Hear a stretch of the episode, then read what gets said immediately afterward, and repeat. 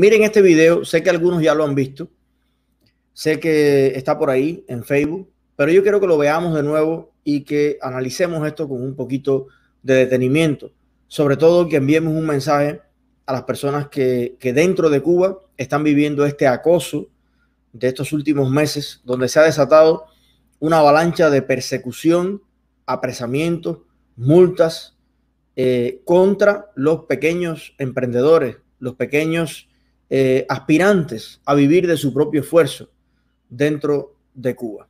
La gente que tenía un negocito, una quincalla, una venduta de algo o una pequeña cafetería, hoy los quiere estigmatizar el sistema cubano como los malos, los ladrones, los enemigos de la sociedad, los acaparadores, los culpables de que en Cuba no haya comida.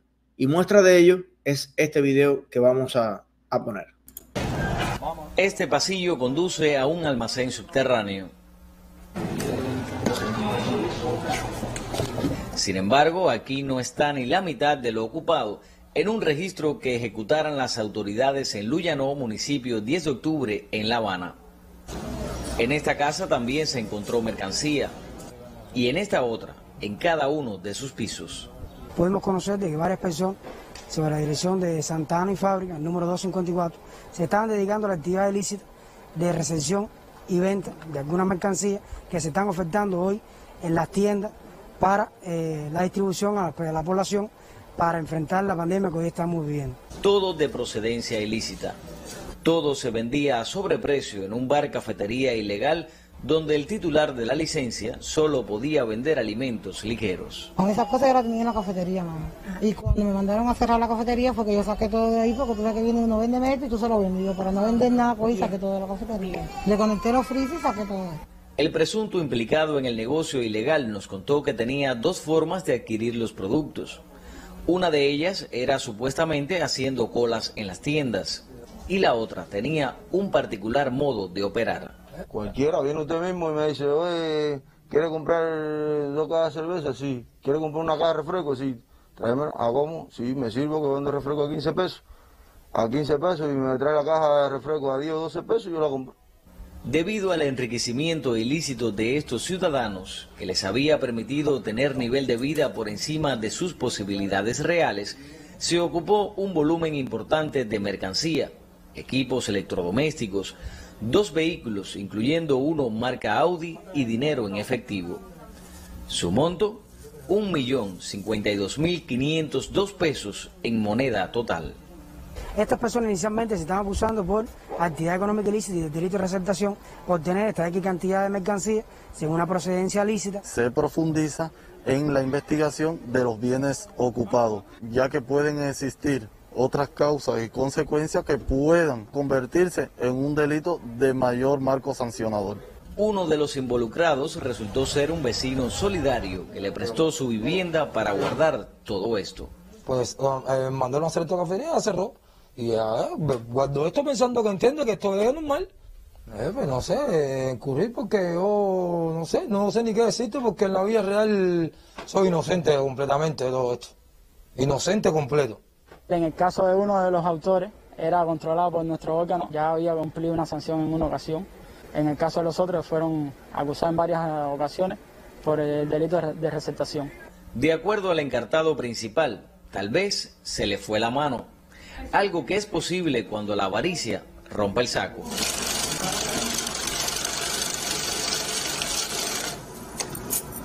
Sí, ya, no estoy claro. Yo sé que fue un error. A lo mejor se me fue la. Mientras en el Consejo de Defensa y en los órganos del Ministerio del Interior no se descansa contra la COVID-19, delitos, indisciplinas o ilegalidades, los que pretenden continuar enriqueciéndose de manera ilícita encuentran su fin. A mitad de la jornada, la lluvia anunció la víspera del mes de mayo como buen augurio en un país donde prevalece el sentir de un pueblo que ha dicho basta ante oportunistas. Alejandro Benítez Guerra y Manuel Alejandro Reyes para el sistema informativo de la televisión cubana. Bueno, esto tiene por supuesto mucha tela por donde cortar. Yo me gustaría escuchar el criterio de ustedes, pero quiero enviarles un mensaje a todas las personas que están viendo estos reportajes dentro de Cuba. Señores, lo que ha hecho la inmensa mayoría de estas personas que están sacando en el noticiero, como si fueran el enemigo del país, como si fueran los culpables de las colas, de las carencias que vive el país. Lo que ellos han hecho en cualquier país del mundo, primero no tendrían que hacerlo, porque existirían todas las condiciones.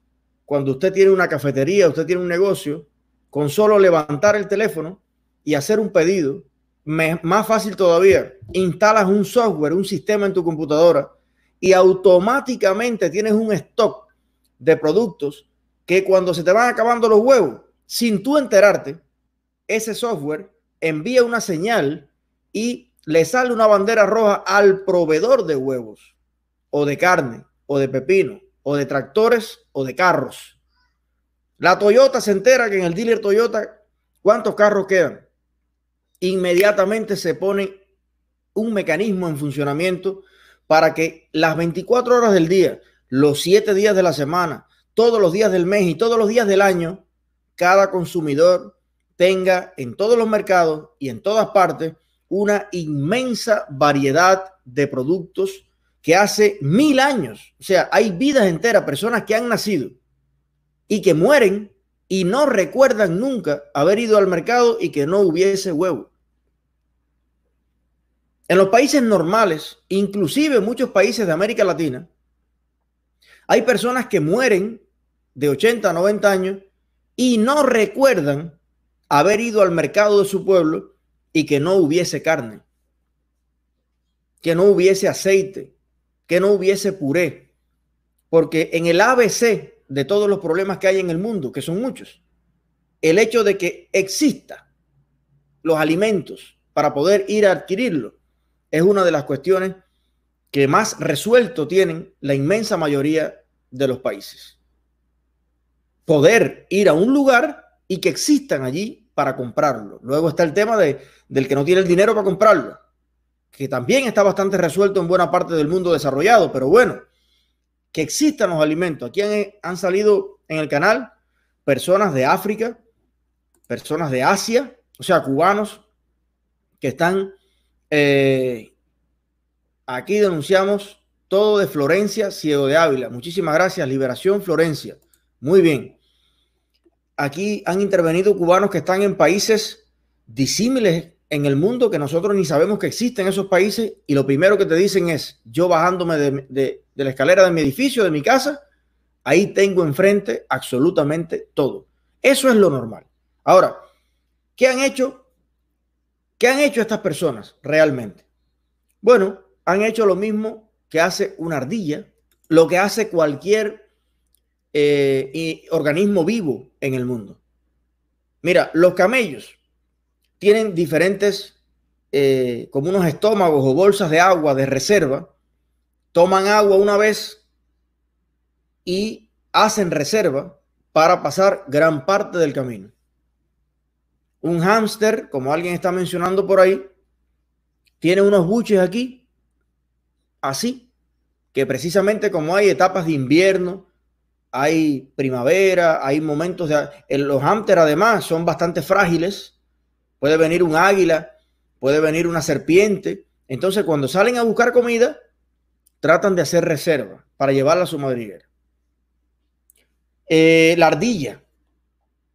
Tantos animales hacen eso mismo que hacemos los seres humanos cuando vivimos en circunstancias en las que usted no puede salir a diario, como hago yo aquí, aunque Irma Shelton diga que no hay comida.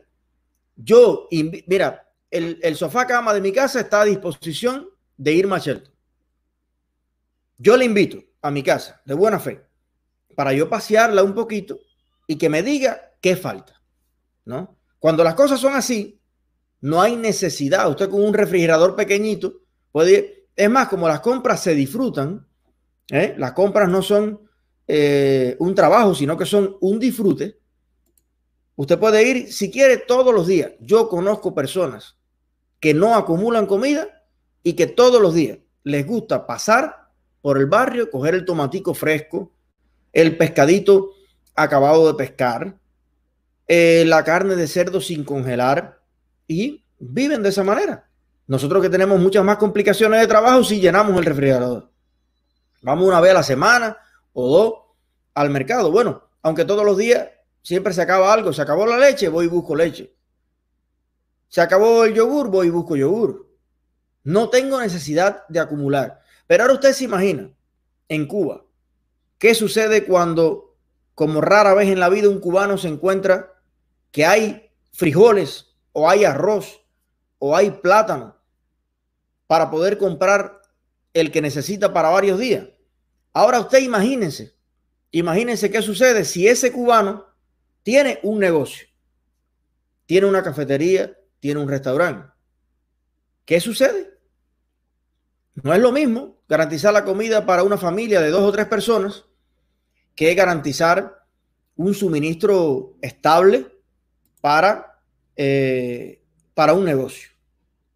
En un país normal, cubanos y cubanas que me ven de dentro de Cuba, en un país normal, que no tiene nada que ver con Cuba, los negocios, por lo regular, no compran en el mismo lugar que las personas. O sea, dado el volumen inmenso de recursos que consume un restaurante, una cafetería, hay eh, distribuidores mayoristas que van directamente a los productores, que los productores pueden ser internacionales señores, cubanos, atiendan para acá, en ningún país del mundo. El intermediario es un tipo que va en una bicicleta a buscar tres puercos al campo y que anda con los tres puercos dando pedales por todo el país. Eso es el siglo XVIII o siglo XVII. Actualmente, los suministradores, que son ese malvado intermediario que juegan un papel fundamental, son los comerciantes que son las personas que ponen a disponibilidad lo mismo del cliente final que de los dueños de negocio, los productos. Bueno, lo hacen todo por una computadora. Porque desde el campesino hasta la fábrica de muebles, hasta el cultivador de flores, todo el mundo está informatizado y tiene el stock de productos en Internet y usted puede comprar. Hay sistemas especializados para eso y usted le está comprando al mundo entero y está poniendo a disposición de las personas productos del mundo entero, especialmente incluso de China, que queda tan lejos de Occidente. Y aquí entran cosas de China a diario. ¿Ok? Eso no lo hacen los partidos, eso no lo hacen los gobiernos, eso no lo hacen los policías, eso no lo hacen los gobernantes, eso lo hacen las personas. Si estas personas que han sido, que ahora van a pasarse eh, años en la cárcel, que se van a destruir familias, que los niños van a estar separados de sus padres, si esas personas vivieran en un país normal, hoy no estuvieran presos, fueran simplemente familias exitosas, familias emprendedoras, familias normales como usted y como yo. Señores, Ahí estaban hablando que le habían cogido al tipo un millón y pico de pesos. Un millón y pico de pesos cubanos. Valorando la suma de todas las monedas. Dólares, CUC. Señores, ¿cuánto es un millón y pico de pesos? Divídemelo entre 25 nada más. Para que usted vea. Estamos hablando de menos de 50 mil dólares. Menos de 50 mil dólares cualquier técnico profesional, cualquier técnico profesional en un país desarrollado, en un país occidental, libre y democrático, gana más que eso de salario al año. Poseer, después de una vida de trabajo, que esa gente llevan años en sus actividades, en sus comercios, en sus cafeterías, poseer un patrimonio material, metálico, en dinero, de 50 mil dólares, que sería un millón de pesos, y sería 10 mil trillones de bolívares o trillones de pesos argentinos, porque te dicen el millón de pesos, que ahí vamos ahora, para que usted ya aplique el estigma que desde niño, desde la escuela ya te pusieron en tu cabeza, ¿ok? Un millón de pesos, ya tú dices, el tipo un hijo puta. Imagínate tú, ¿qué tienes contra el hombre? No, que tenía un millón de pesos. Pero señor, ¿Qué problema tiene tener un millón de pesos cubanos, 50 mil dólares? ¿Qué problema, ¿Qué problema tiene tener un millón de dólares? ¿Qué problema tiene tener mil millones de dólares? ¿Qué problema tiene? Si usted ni ha asesinado a nadie, ni ha entrado a ninguna casa a robar, ni ha hecho... Usted ha comprado y ha vendido cosas. Se llama comercio desde la ruta de la seda, desde la ruta de la sal, cuando la gente intercambiaba, como Joan explicaba el otro día, con bolsitas de sal. Los seres humanos estamos intercambiando bienes y servicios. Y si usted en vez de tomárselo de, cerveza o gastárselo en drogas o qué sé yo, en lo que, lo que sea, usted lo acumula y lo guarda para reinvertirlo en otras cosas. La gente tenía su carrito, bueno, tenía un carro bueno, tenían su casa arreglada. Señores, ese es el sentido de la vida. Ese es el sentido de la existencia misma. Mira, aquí me están poniendo los matemáticos 42 mil CUC. Señores, eso es un almendrón en Cuba. Muchísimas gracias, Gustavo Santos, por eh, contribuir con nuestro canal, con nuestra plataforma. Liberación Florencia, gracias. ¿Eso es un almendrón? Ah, pero entonces mi abuela, que ha crecido y se ha criado y ha vivido y ha envejecido dentro del proceso de la revolución, escucha que otro tenía un millón de pesos y ya mi abuela asume de antemano que ese es malo y el policía es bueno, Díaz Canel es bueno, Raúl es bueno, porque para eso estamos entrenados. Estamos entrenados para pensar mal, estamos entrenados para discriminar, estamos entrenados para desearle el mal a las personas. Estamos entrenados, cubanos, y cubanas que me escuchan, el sistema nos ha entrenado para el fracaso. El sistema cubano no entrena a los niños, a los adolescentes, a los jóvenes, no nos entrena para el éxito. El sistema nos entrena para el fracaso. ¿Por qué? Porque según sea la energía que usted emane de sí, según sea los valores que usted emane, así será la energía de toda la nación. Depende de la energía y del conocimiento y los sentimientos de todos los ciudadanos. Y si los ciudadanos lo que queremos es que se caiga y que se destruya el que ha logrado algo o el que ha logrado más, y no queremos imitar el éxito, entonces vivimos en un país donde lo normal es estar jodido.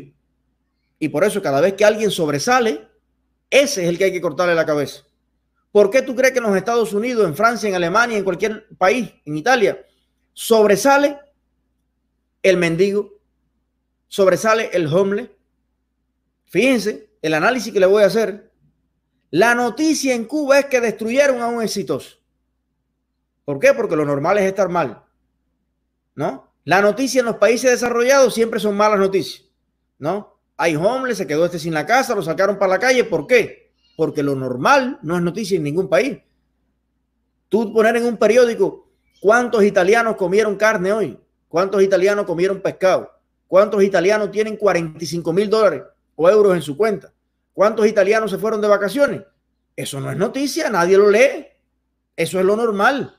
Ah, cuando hay un italiano en la calle o un americano bajo un puente, eso es noticia. En Cuba es al revés. La normalidad que ha impuesto la dictadura en Cuba es que el cubano esté en la cola. El cubano esté pasando trabajo, esté botado en la parada. El cubano esté sin desayunar, sin almorzar, sin comer, sin ropa, sin zapatos, pidiendo recarga y pidiendo remesa. Esa es la normalidad que han impuesto ellos.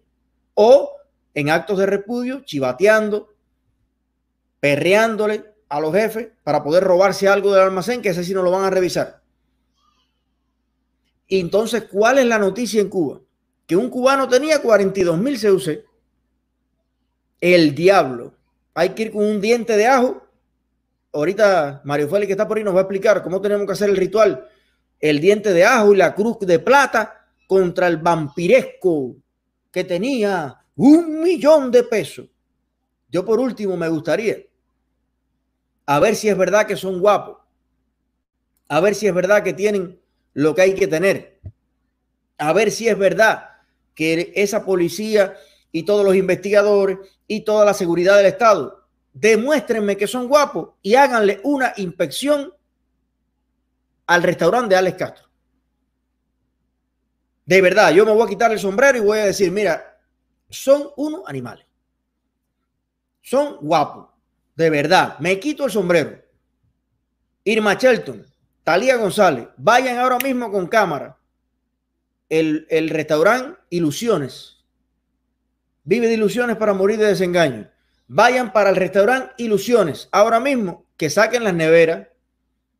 Vamos a ver la factura de las langostas, que ahí están las promociones en internet. Vamos a ver la factura de la carne. Vamos a ver todo lo que tienen allí de dónde salió, quién lo autorizó, cómo importan los rones, cómo importan los vinos, cómo importan el arte que se mueve. Vamos a revisar. Demuéstrenme que son guapos y vamos a ir para el hostal de Mariela Castro. Oye, porque es que da la casualidad que siempre caen los mismos en Cuba. El último escalón del problema, la gente, que al final hace, como hemos estado diciendo, lo mismo que hacen cualquier organismo vivo cuando vive en unas circunstancias donde la comida no alcanza, donde nada alcanza. Señores, con esas laticas, sí, el tipo tenía 10 cajas de cerveza y usted resuelve el, problema del abastecimiento de la cerveza en Cuba con esas 10 cajas de cerveza o con las 100 cajas de cerveza que usted puede incautar en Cuba o con las 1000 cajas de cerveza.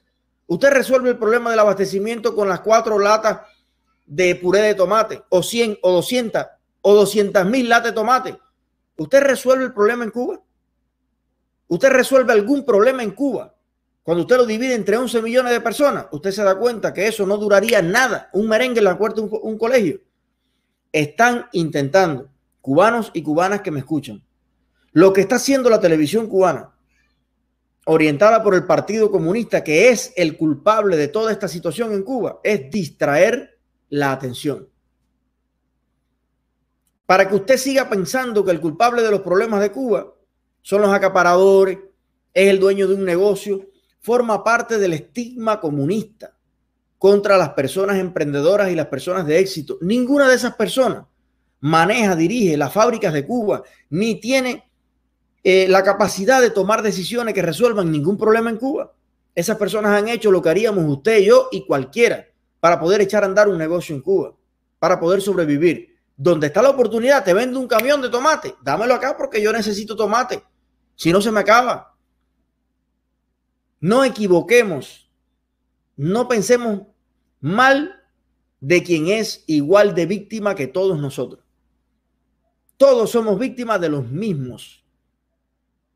La cúpula corrupta que gobierna a Cuba, los dictadores que han diseñado ese sistema económico, político y social son los culpables de que estén presos hoy todas esas personas por hacer lo normal, que donde único es anormal es en Cuba, y también que todas las demás personas que ahora están odiando a esos estén en la calle el año entero, arriesgando su vida y pasando las mil y una noches para conseguir cosas básicas. El culpable se llama Raúl Castro. El culpable se llama Díaz Canel. El culpable se llama Machado Ventura. El culpable es el Partido Comunista. El culpable es el sistema que existe en Cuba. Y por muchos cubanos y cubanas que los partan en dos, los partan en tres, los, hagan picadillos. Señores, escúchenme lo que siempre digo y con esto termino. Lo que no funciona no va a funcionar aunque usted lo defienda todos los días. Y lo que funciona va a seguir funcionando aunque usted lo ataque todos los días. Por eso en todos los demás países normales va a seguir existiendo las cosas que nos gustan a los cubanos tener en nuestra mesa, tener en nuestra vida y por eso cada vez que exista la oportunidad se va a seguir yendo la juventud, se van a seguir yendo los profesionales, va a seguir quedando Cuba como un país desposeído intelectual, cultural, profesional y demográficamente van a ir quedando los ancianos, cada vez la situación va a ser peor si no cambia lo que tiene que cambiar. Hay que cambiar todo lo que debe ser cambiado, empezando por el sistema político, económico y social comunista, el mismo que cambió Polonia, República Checa, el mismo que cambiaron todos los países que hoy son exitosos gracias a que hicieron el cambio profundo que había que hacer. Si no, vamos a seguir en la misma.